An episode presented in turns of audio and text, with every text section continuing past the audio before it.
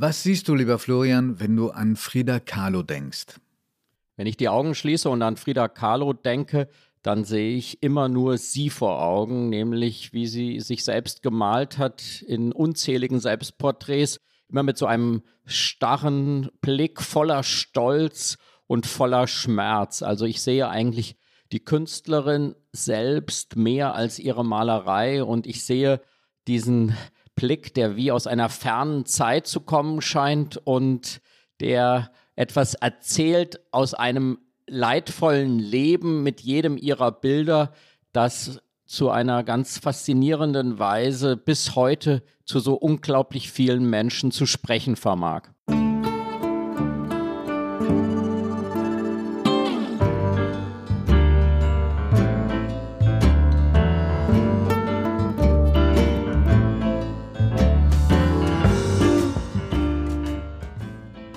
Augen zu.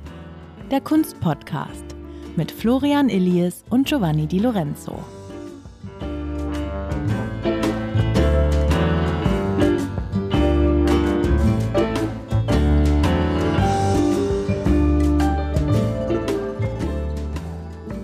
Herzlich willkommen bei Augen zu mit dem großen Freund Florian Illis.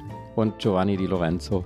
Und ich sehe, Florian, obwohl ich dir immer diese Frage stelle, was du siehst, wenn du an jemanden denkst, den wir gerade besprechen, eigentlich vor mir eine sehr lebenslustige und sehr lebhafte Frau, die in ihrem kurzen Leben, glaube ich, alles mitnehmen wollte, trotz des Leids, was überhaupt nur aus einem Leben herauszuholen ist. Und ich sehe heute, die vielleicht widerspricht mir, wenn das falsch ist, die vielleicht berühmteste Künstlerin der, der gesamten Geschichte. Nein, kein Widerspruch. Sie ist die Künstlerin, die für weibliche Kunst steht im Moment. Und wir können das ja vielleicht auch mal an dieser Stelle sagen. Wir erhalten zu unserer großen Freude sehr, sehr viele Zuschriften von Ihnen, liebe Zuhörerinnen, liebe Zuhörer, mit wem wir uns in der nächsten Folge unseres Podcasts beschäftigen sollen. Und kein Name wird so oft genannt wie der von Frida Kahlo. Ja, allein in meinem Freundeskreis zwei Elternpaare, die ihre Tochter nach ihr benannt haben, darunter auch ein ziemlich prominenter und ziemlich guter Maler, ganz vorsichtig ausgedrückt. Es gibt heute, hm, ich weiß nicht, ob man das so genau nachzählen kann, aber irgendjemand hat es versucht, 22.000 Artikel auf der ganzen Welt, die in irgendeiner Weise was zu tun haben mit Frida Kahlo, die man kaufen kann. Ich weiß nicht, wer sonst noch diesen Kultstatus besitzt, aber weil du gerade gesagt hast, dass sie unter Frauen so unglaublich beliebt ist. Ich habe die geschätzte Kollegin, die Kunstkritikerin und Chefredakteurin der Weltkunst gefragt, ob es einen besonderen Blick gibt auf Frida Kahlo einen Blick, den nur Frauen haben können und ob Männer überhaupt ihr Werk ganz beurteilen können. Es ist Lisa Zeitz. Frauen haben wahrscheinlich einen anderen Blick auf Frida Kahlo. Ich kann es von mir selber sagen, als ich Teenager war, und ich glaube, es gibt viele Teenager, die Frida Kahlo ganz toll finden, da war das wirklich so eine Art ein Blick in eine Welt, die voller Fantasie, auch voller Schmerzen, voller Schönheit, also etwas Pathetisches hat.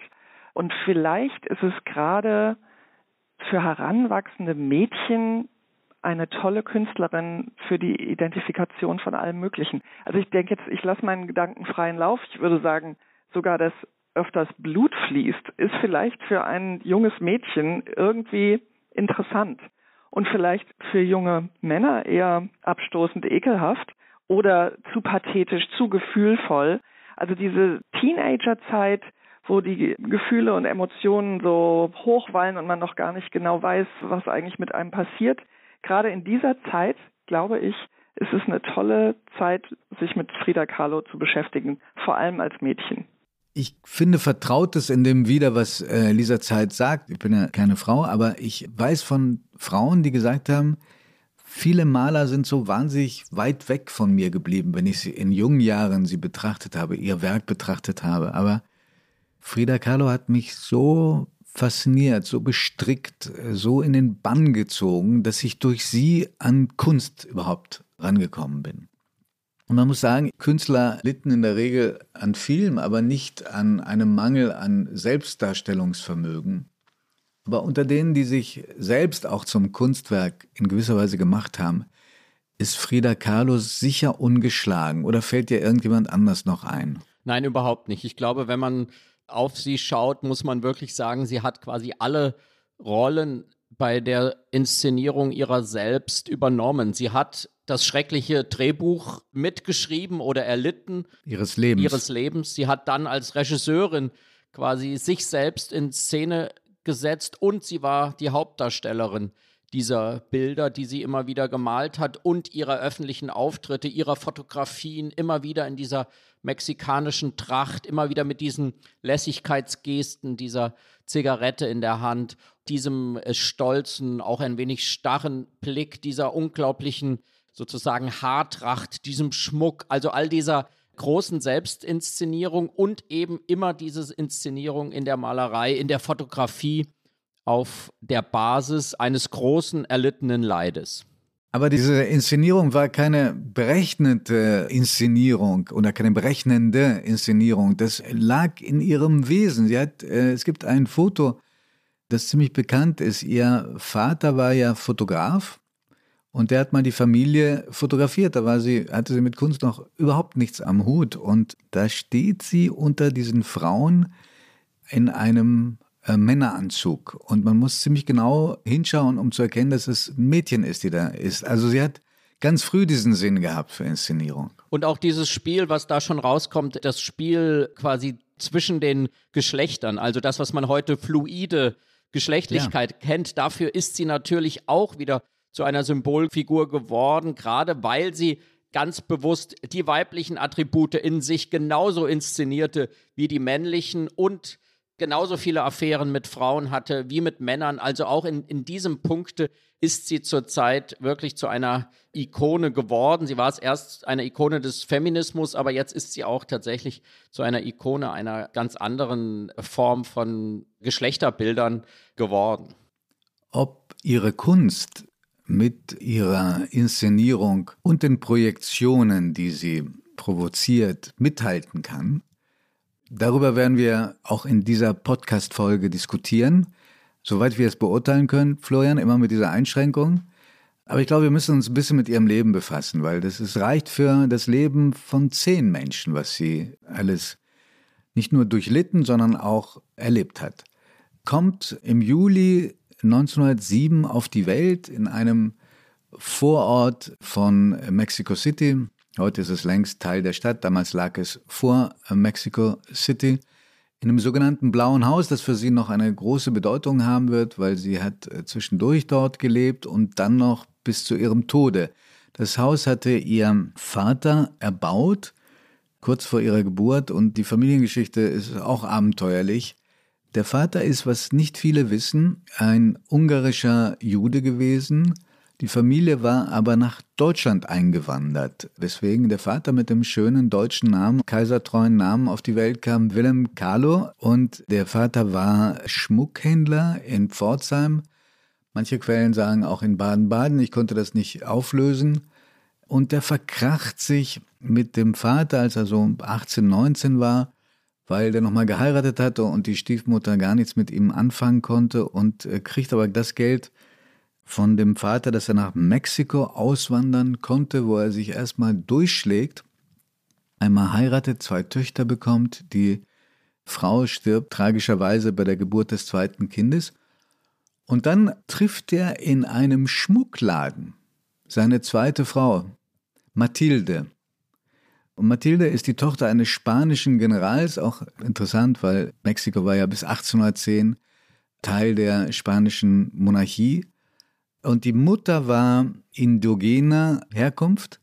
Insofern da auch da eine unglaublich spannende Mischung. Die bekommen nochmal drei Töchter. Frieda beschreibt ihre eigene Mutter nicht als besonders fürsorglich und liebevoll, wird auch gleich an eine Amme weitergegeben, die sie stillt und auch verewigt in einem berühmten Bild, das du sicherlich kennst, wo das Gesicht eine einzige Maske ist diese Frau mit diesen großen Brüsten. Und sagt, die Mutter war streng gläubig aber auch berechnend. Und warum sie diesen deutschen mittellosen Juden, der zudem an epileptischen Anfällen litt, geheiratet hat, hat man nie so ganz aufklären können. Sie war allerdings davor schon mal mit einem Deutschen zusammen in Mexiko, der sich umgebracht hatte. Frau aber von außergewöhnlicher Schönheit, von der hat Frieda sicherlich was geerbt. Den Vater hingegen bezeichnet sie also als liebevoll und fürsorglich, denn das Kind bekommt Kinderlähmung. Da lag sie dann monatelang im Bett und aus dieser Kinderlähmung blieb auch ein, ein Schaden fürs Leben zurück, nämlich ein dünneres und verkürztes Bein. Und auch schon in der Zeit hat der Vater sich, glaube ich, sehr, sehr liebevoll um sie gekümmert. Und dann passiert, sie kommt auf die deutsche Schule in Mexiko. Das war auch so ein Statussymbol für gut situierte Einwohner von Mexico City. Der Vater hatte inzwischen den Fotografenberuf erlernt auf Anregung des Vaters seiner Frau, von Mathilde. Und dann, als sie 18 war, passiert das vielleicht Schlüsselerlebnis in ihrem Leben. Ja, das Schlüsselerlebnis ist, glaube ich, auch deshalb so traumatisch, weil es in einem scheinbar sicheren Ort geschieht. Sie fährt mit einem Bus nach Hause von der Schule im August 1925. Und dann ist der Bus in einen schrecklichen Unfall verwickelt und etwas wirklich symbolisch kaum auszumalendes geschieht. Die Haltestange, also an der man sich im Bus festhält, um nicht aus dem Tritt zu kommen, die bricht ab und bohrt sich durch ihren Körper hindurch, durch ihr Becken, durch den Bauch.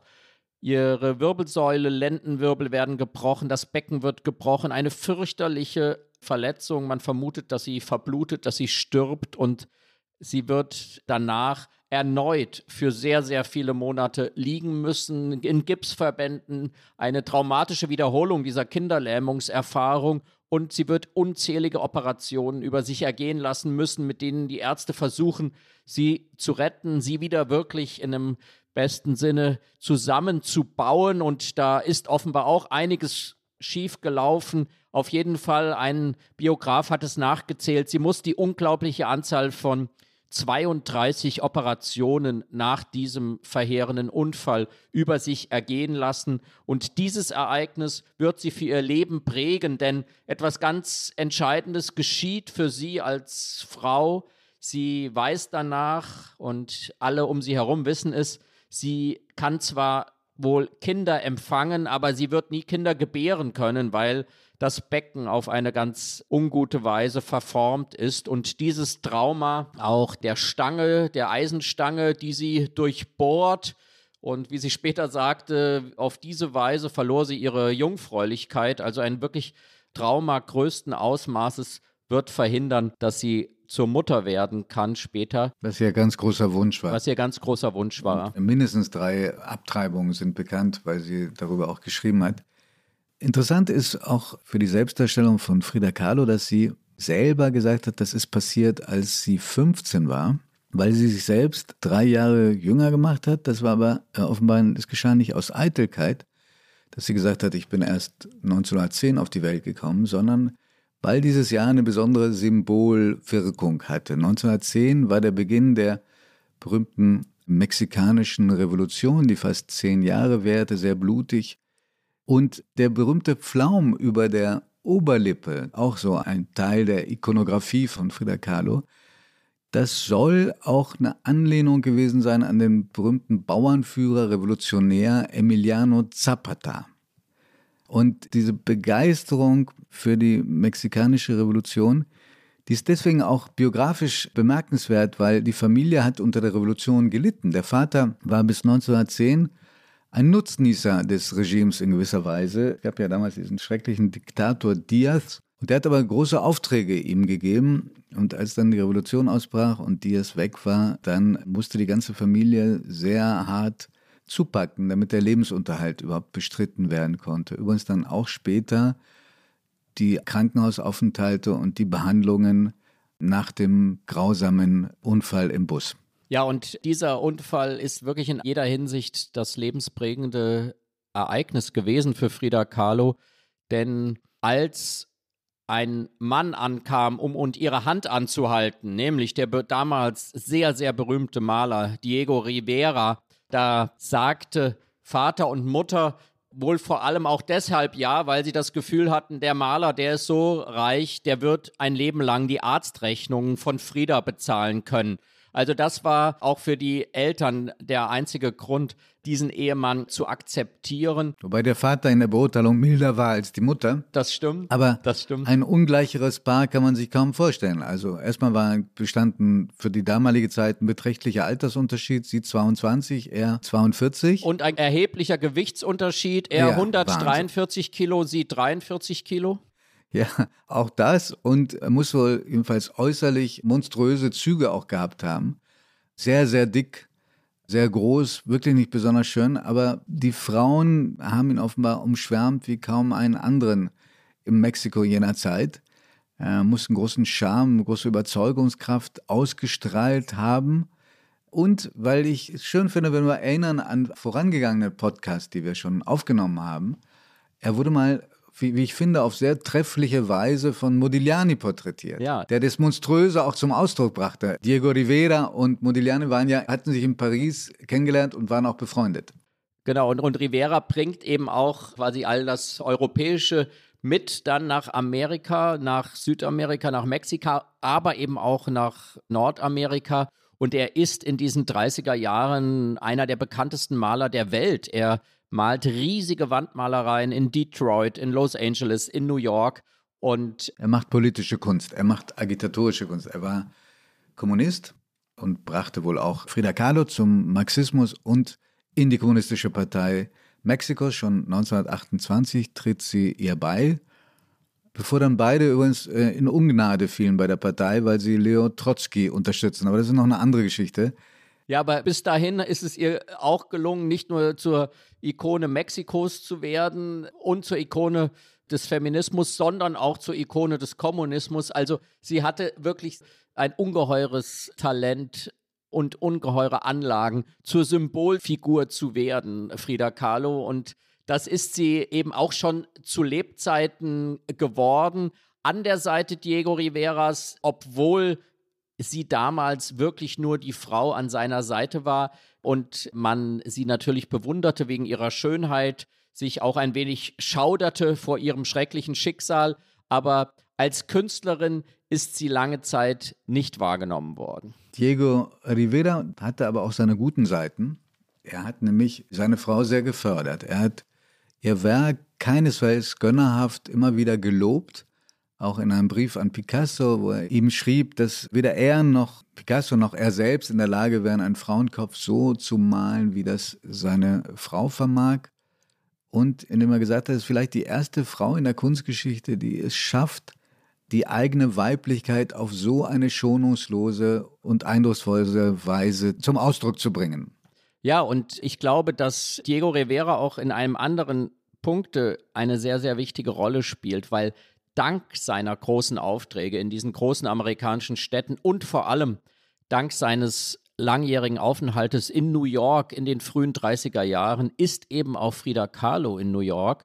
Und da passiert etwas, was oft übersehen wird. Sie sieht eben im Museum of Modern Art, in den Galerien in New York sehr, sehr früh die Kunst aus Europa. Die Mexikanerin, die eigentlich kaum aus, wegen ihrer gesundheitlichen Lage aus ihrer Heimat hinaus konnte, sieht in diesen Jahren eigentlich die großen malerischen Strömungen der 20er und 30er Jahre aus Europa, aus Deutschland, aus Italien, aus Frankreich. Und die erste, die eigentlich auf diese Tatsache hingewiesen hat, ist eine Ausstellung gewesen im Bucerius Forum in Hamburg im Jahr 2006. Das war die Kunsthistorikerin Ortrud Westheider, die sehr genau zeigen konnte, dass diese Legende von Frida Kahlo, die alles aus sich und ihrer mexikanischen Geschichte schöpft, wirklich eine Legende ist und dass sie stattdessen wirklich sehr aktiv an der Kunst Europas ihrer Zeit teilgenommen hat. Ich habe sie befragt, wie es möglich war, dass Frida Kahlo diese Tendenzen aus Europa in ihre Malerei übernehmen konnte und wie sie sie künstlerisch beurteilt in diesem internationalen Kontext? Ich denke, es ging von Frida Kahlo selbst aus. Äh, sie hat nicht dementiert, was Breton über sie verbreitete, dass sie nur aus mexikanischen Quellen geschöpft hat. Künstlerinnen und Künstler legen auf ihre Souveränität großen Werk. Sie arbeiten an ihrer ganz äh, speziellen persönlichen Handschrift und müssen häufig Quellen dementieren. Und das hat Frida Kahlo eigentlich ganz clever gemacht, dass sie so in der komfortablen Situation war, sich gar nicht abgrenzen zu müssen. Und Frida Kahlo war in den 30er Jahren viermal in New York, häufiger auch zu längeren Aufenthalten. Das war die Zeit, wo das Museum of Modern Art große Ausstellungen zum magischen Realismus, zur neuen Sachlichkeit, zum Surrealismus gezeigt hat. Dass äh, Frida Kahlo diese Ausstellung gesehen hat, belegen Kataloge in ihrem Besitz. Sie hat äh, dann immer gewohnt im Barbizon Plaza am Central Park South und von dort war es nur einen Steinwurf entfernt zu den Galerien von Julien Levy und Pierre Matisse. Dort konnte sie zum Beispiel die Werke von Giorgio de Chirico sehen, die sie inspiriert haben für ihr Selbstbildnis mit gebrochener Säule. Dort äh, wirkt sie ja selbst sehr puppenhaft und das erinnert an die Manikinos, äh, diese Schaufensterpuppen, die eben bei Giorgio de Chirico eine große Rolle spielen und eben auch den magischen Realismus und die neue Sachlichkeit beeinflusst haben. Aber interessant ist, dass sie, so sehr sie künstlerisch davon profitiert hat, von diesem Aufenthalt, mit dem Land nicht warm geworden ist. Zumindest nicht in diesen ersten vier Jahren, wo die beiden, auch weil sich die politischen Verhältnisse in Mexiko wieder geändert hatten nach der Revolution, Zuflucht gesucht haben und natürlich auch Einkommensquellen. Rivera hatte als Auftraggeber sogar Herrn Rockefeller, der sich allerdings von ihm abgewandt hat, als er auf einem Wandgemälde das Gesicht Lenins gemalt hat. Aber mit solchen Widersprüchen hat der ganz gut gelebt, Diego Rivera. Aber er wollte gerne bleiben, Frida Kahlo nicht. Und äh, sie schreibt an einer Freundin, und da zitiere ich auf, aus einem wirklich tollen Taschenbuch von Andrea Kettenmann, die schreibt, ich mag das Gringo-Volk nicht besonders. Gringo war ein Schimpfwort für Amerikaner. Und dann sagt sie, sie sind furchtbar fade und haben alle Gesichter wie ungebackene Semmeln. Klammer auf, ganz besonders die Weiber, Klammer zu, Punkt. Also die Zeitlebens hat sie eine sehr, sehr derbe Sprache äh, gehabt, die auch was Faszinierendes hatte. Sie konnte fluchen. Und ich sag's nochmal, weil es war eine sehr leidende Frau, aber auch eine Frau, die hat gerne gesungen, die hat gesoffen, die hat geraucht, die hat Drogen genommen. Natürlich nicht ganz freiwillig, zum Teil auch wegen der ganz furchtbaren Schmerzen, die sie damit zu betäuben suchte. Sie hat Gesellschaften gepflegt, die waren ja bekannt mit einigen der berühmtesten Zeitgenossen, die es überhaupt gab. Also Leo Trotzki und seine Frau haben wir schon erwähnt. Mit Trotzki hatte sie übrigens dann auch eine Liebesgeschichte. Und dann war da aber so jemand, auch ging bei denen ein und aus, wie dieser weltberühmte Regisseur Serge Eisenstein, André Breton, der französische Surrealist, Pablo Neruda, der große Dichter. Also die waren Magneten, die beiden. Und die Beziehung zwischen denen Allein das hätte, glaube ich, den Rahmen sogar des Films Frida mit Salma Hayek äh, gesprengt. Was auch immer man sagen kann, auch all die Schrecklichkeiten, die Rivera ihr antut. Er betrügt sie zum Beispiel dann irgendwann auch mit ihrer Schwester Christina. Ihre Lieblingsschwester, ja. 1935. Also das ja. muss man sich auch vorstellen. Er betrügt sie mit, mit ihrer Schwester. Er hat dauernde Liebschaften. Er ist wirklich auch zum Teil unerträglich.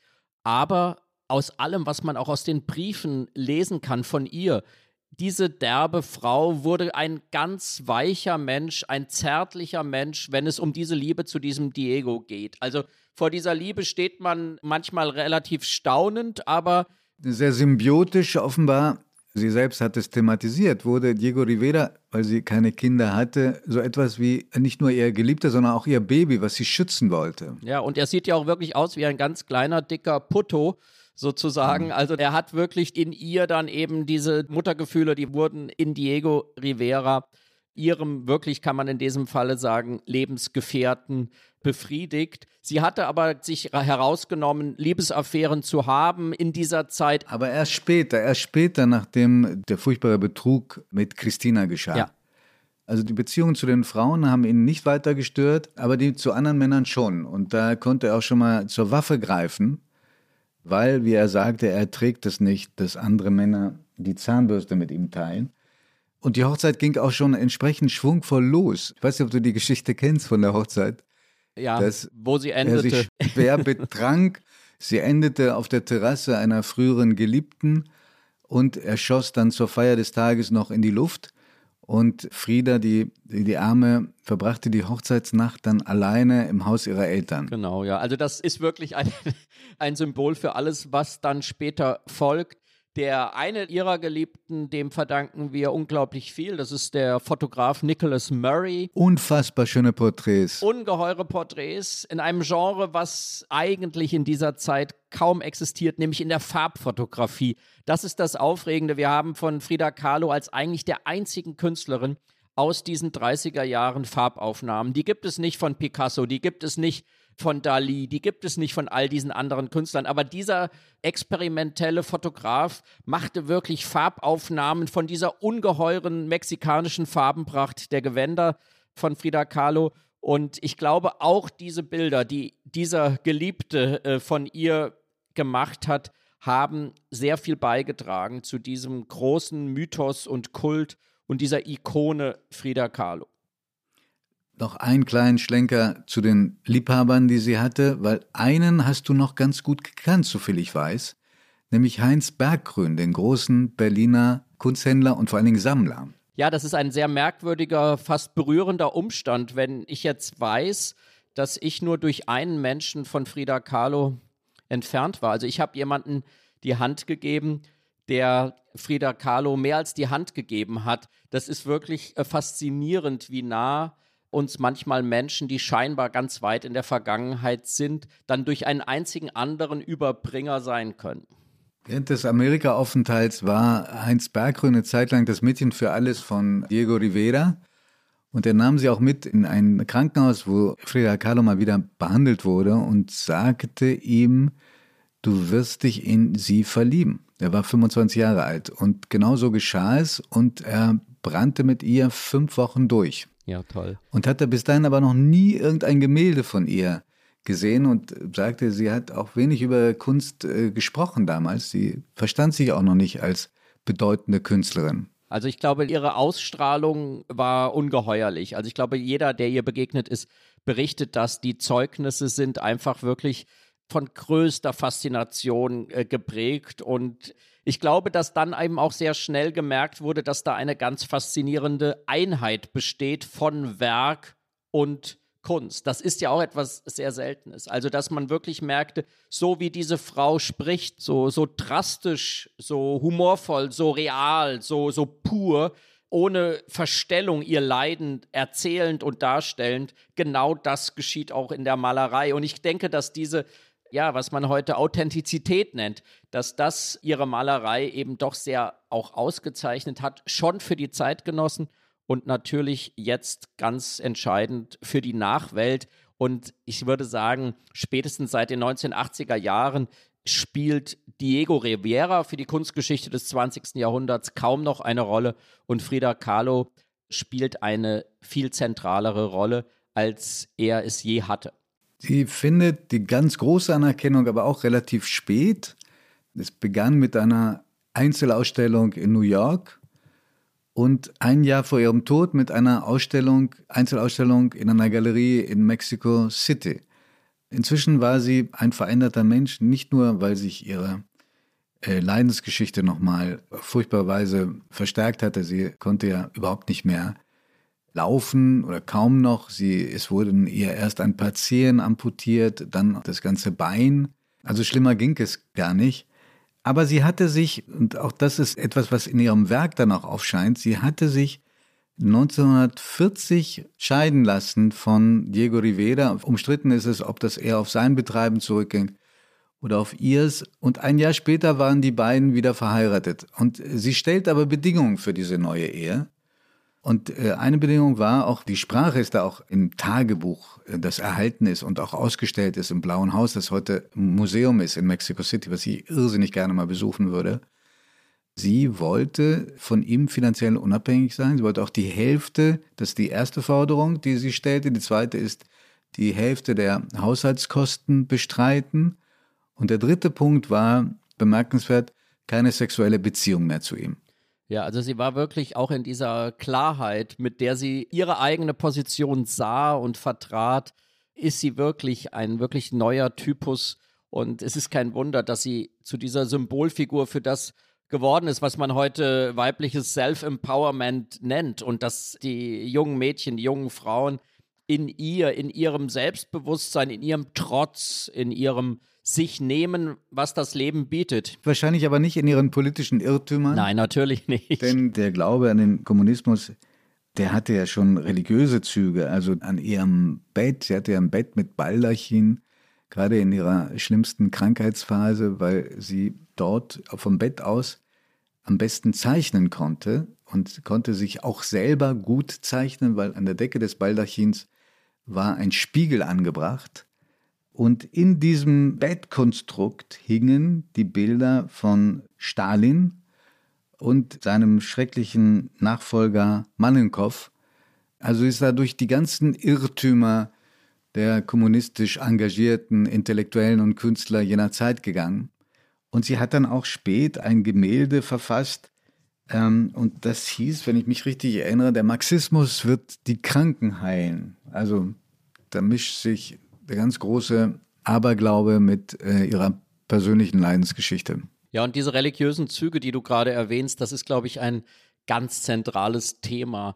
Erst für ihr persönliches Leben, auch wenn sie dem christlichen Glauben abgeschworen hatte, dem ihre Mutter, du hast es erwähnt, sehr angehangen hat, hat eigentlich alles in ihrem Leben dann doch Züge von einem ganz, ganz großer religiöser Inbrunst. Das ist dann neben der Liebe zum Kommunismus natürlich auch die Liebe zu Rivera. Und das ist, und das ist das große Thema letztlich der, der christlichen Märtyrergeschichten, diese Darstellung der eigenen Leiden. Also da gibt es natürlich diese, auch in der Kunstgeschichte mit dem heiligen San Sebastian, den von den Pfeilen durchlöchert ist. Da ist man natürlich auch sie selbst gewesen durch ihre von der Haltestange durchlöcherten Körper. Und immer wieder diese Darstellungen des eigenen Leides, des eigenen fließenden Blutes. Da ist man wirklich bei einer Bildsprache, die man eher von den Votivbildern kennt, von, ja. von naiver Malerei.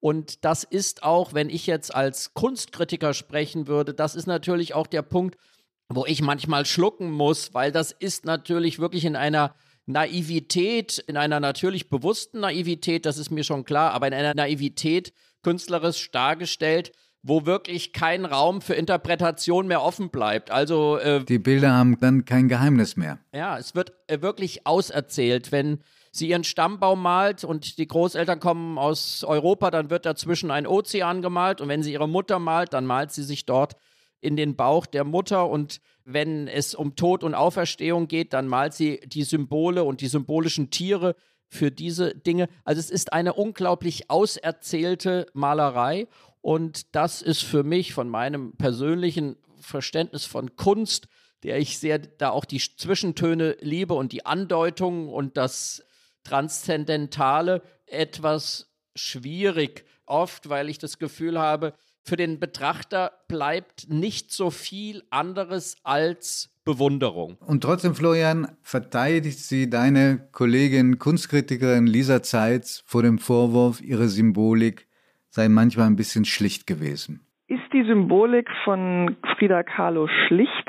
Nein, das würde ich auf keinen Fall sagen. Es ist ja sehr komplex, was für Einflüsse sie da zusammenbringt. Also ich würde sogar sagen, im Vergleich zu Dali oder im Vergleich zu anderen Surrealisten, die in, in der Zeit in Europa tätig waren, ist vieles sehr viel komplexer und komplizierter. Sie vereint ja sowohl in ihrer Person und in ihrer Inszenierung, in ihrer Aufmachung als Mensch, aber auch in ihrer Malerei zum Beispiel präkolumbische Elemente und katholische Elemente. Also es kommen so viele Dinge da zusammen, amerikanische Motive, europäische Motive. Das finde ich schon, das ist wie so ein sehr kompliziertes Märchen. Als schlicht würde ich es auf jeden Fall nicht bezeichnen. Werbung. Liebe Hörerinnen und Hörer, kennen Sie schon das Kunstmagazin der Zeit? Mit der Weltkunst erleben Sie jeden Monat die schönsten Seiten der Kunst. Sie wollen das Magazin unverbindlich testen? Dann bestellen Sie Ihr persönliches Kennenden-Exemplar gratis unter www.zeit.de/slash Weltkunst-Podcast.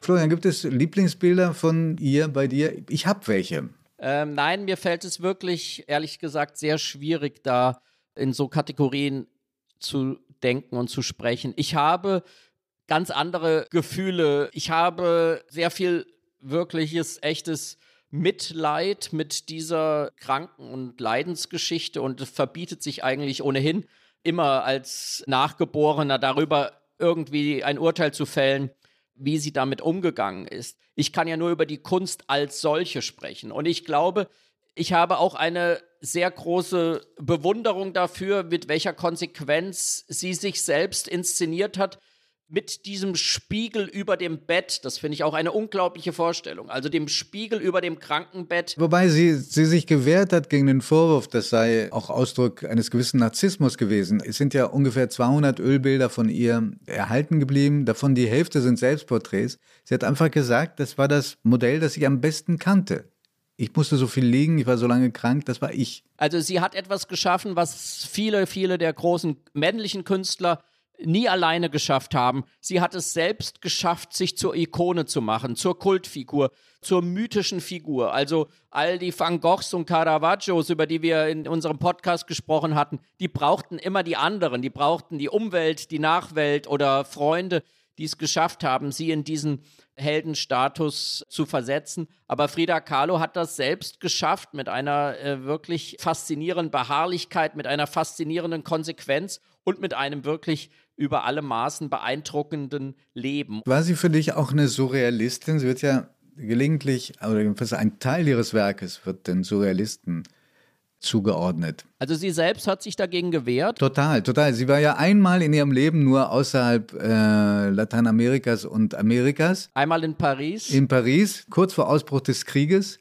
39. Und da in ihrer gewohnt derben für sie so typischen derben Weise äußert sie sich wahnsinnig enttäuscht von den Surrealisten. Auch da wieder in einem Brief.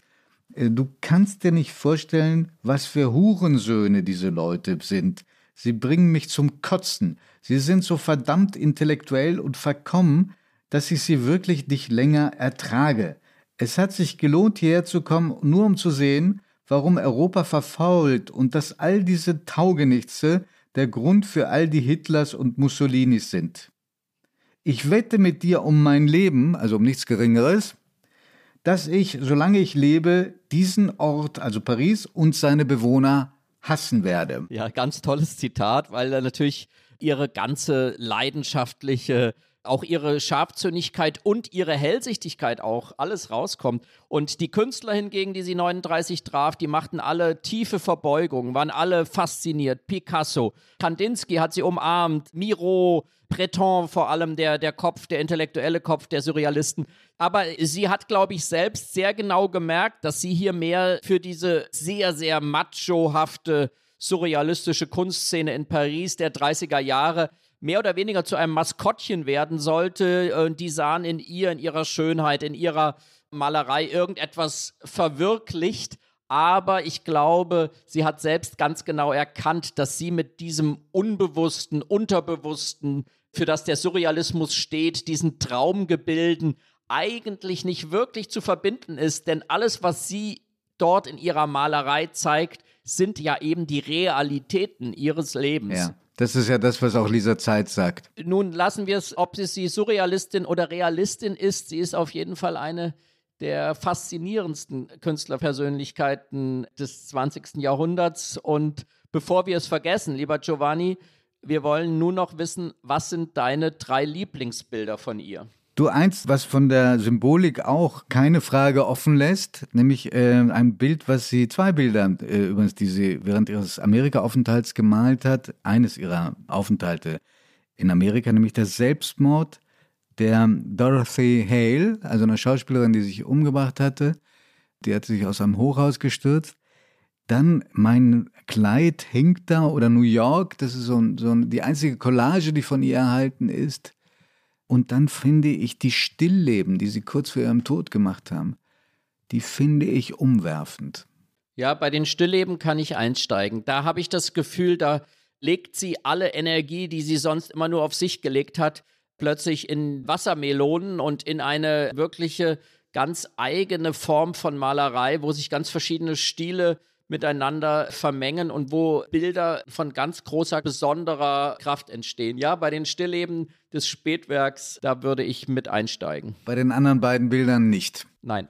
Wir müssen uns ja nicht immer einig sein. Nein, da sind wir uns ohnehin selten. Giovanni, wenn du uns jetzt gesagt hast, was deine Lieblingsbilder sind, da muss ich dann eigentlich auch noch eine Frage anschließen, die du mir gestellt hast bei Gustav Klimt. Die Frage, bist du mit ihr warm geworden? Bist du mit ihr wärmer geworden durch die Beschäftigung mit ihrem Werk? Ja, uneingeschränkt.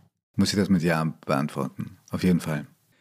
Ich habe mir sogar vorgenommen, wenn das, ich weiß nicht, ob da, da kennst du dich besser aus, wenn das erschwinglich ist, wenn es irgendwo mal auf dem Markt eins dieser wunderbaren Fotos gäbe bei irgendeiner Auktion von ihr, ich würde sofort zugreifen. Ja, ich glaube, diese Fotos von Nicholas Murray, die, die sind erschwinglich, die Bilder sind vollkommen unerschwinglich. Es sind naja, das ist klar, das ist klar. Ikonen der Malerei des 20. Jahrhunderts geworden. Madonna gehört zu einer ihrer wichtigsten Sammlerinnen, aber ich glaube auch, dass es in dem Moment, wo man sich mit ihr beschäftigt und wo man äh, hinter diese Fassade dieses Kultes schaut, ähnlich eigentlich wie bei Gustav Klimt und Andy Warhol, wo man auch das Gefühl hat, die sind eigentlich fast zum Klischee geworden, wenn man dann tiefer hineinschaut, doch wieder zur Kunst kommt, dass man dann etwas ganz Eigenes entdeckt. Und wenn das in unserem Podcast gelingt, dass wir mit dem Sprechen über die Kunst dann doch diese Schichten von Klischee und von oberflächlicher, populärer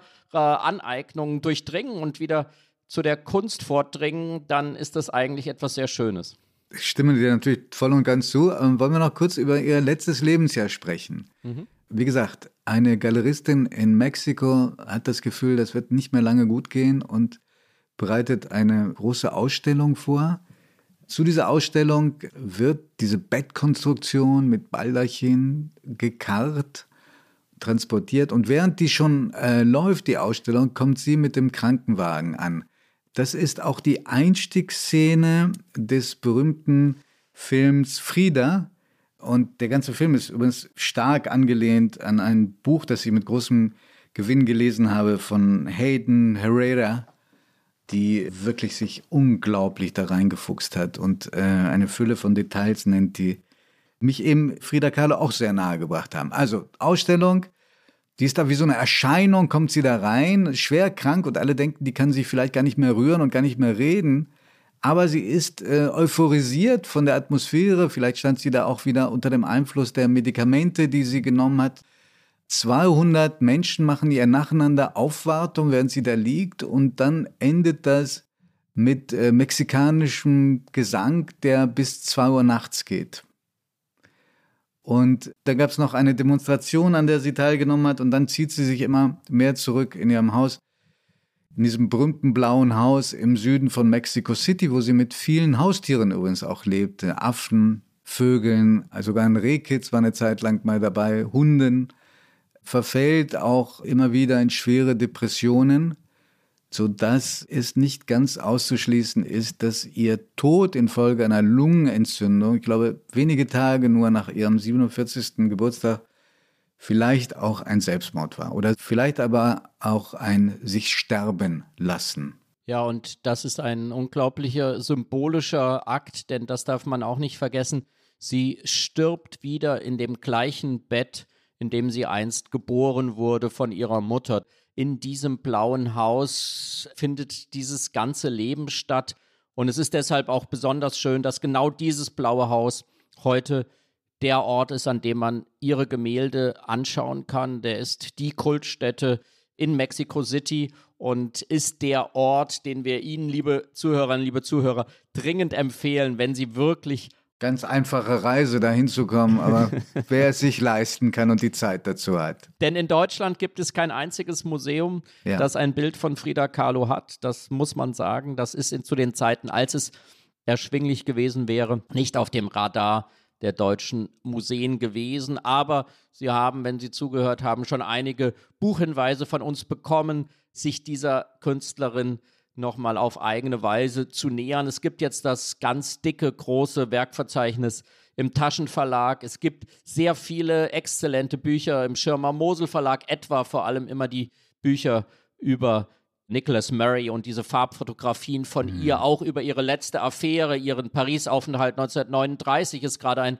wunderbares Buch dort erschienen. Und sie war gerade wieder in einer ganz besonderen Ausstellung zu sehen in Basel, Frida Kahlo. Die Ausstellung trägt den Titel Close Up und behandelte die großen Frauenmalerinnen des 20. Jahrhunderts, darunter auch Lotte Laserstein, die wir hier schon behandelt haben in unserem Podcast, und eben auch Frida Kahlo. Ein ganz exzellenter Katalog. Auch das kann Ihnen wenn Sie Lust darauf haben, diese Künstlerin noch einmal näher bringen. Und ich habe sie zum letzten Mal gesehen in einer riesigen Ausstellung im Martin Gropius Bau. Das muss irgendwie so 2004 oder 2006 gewesen sein. Und ich war nicht der Einzige, du wahrscheinlich auch nicht. Ich glaube, 250.000 Menschen sind damals schon hingepilgert. Also wir, wir gehen auseinander als, ich nehme dich wahr, als ein immer noch weitgehend skeptischer und distanzierter Florian. Ja, so ist es. Und aber, so merke ich zu meinem großen Erstaunen, als ein zumindest entzündeter, wenn nicht sogar halbwegs entflammter Giovanni. Ich widerspreche nicht. War eine, trotzdem eine große Freude, mit dir über Frida Kahlo zu sprechen. Vielen Dank. Und wir bedanken uns sehr für das Zuhören und freuen uns auf die nächste Folge von Augen zu. Bis dahin. Tschüss.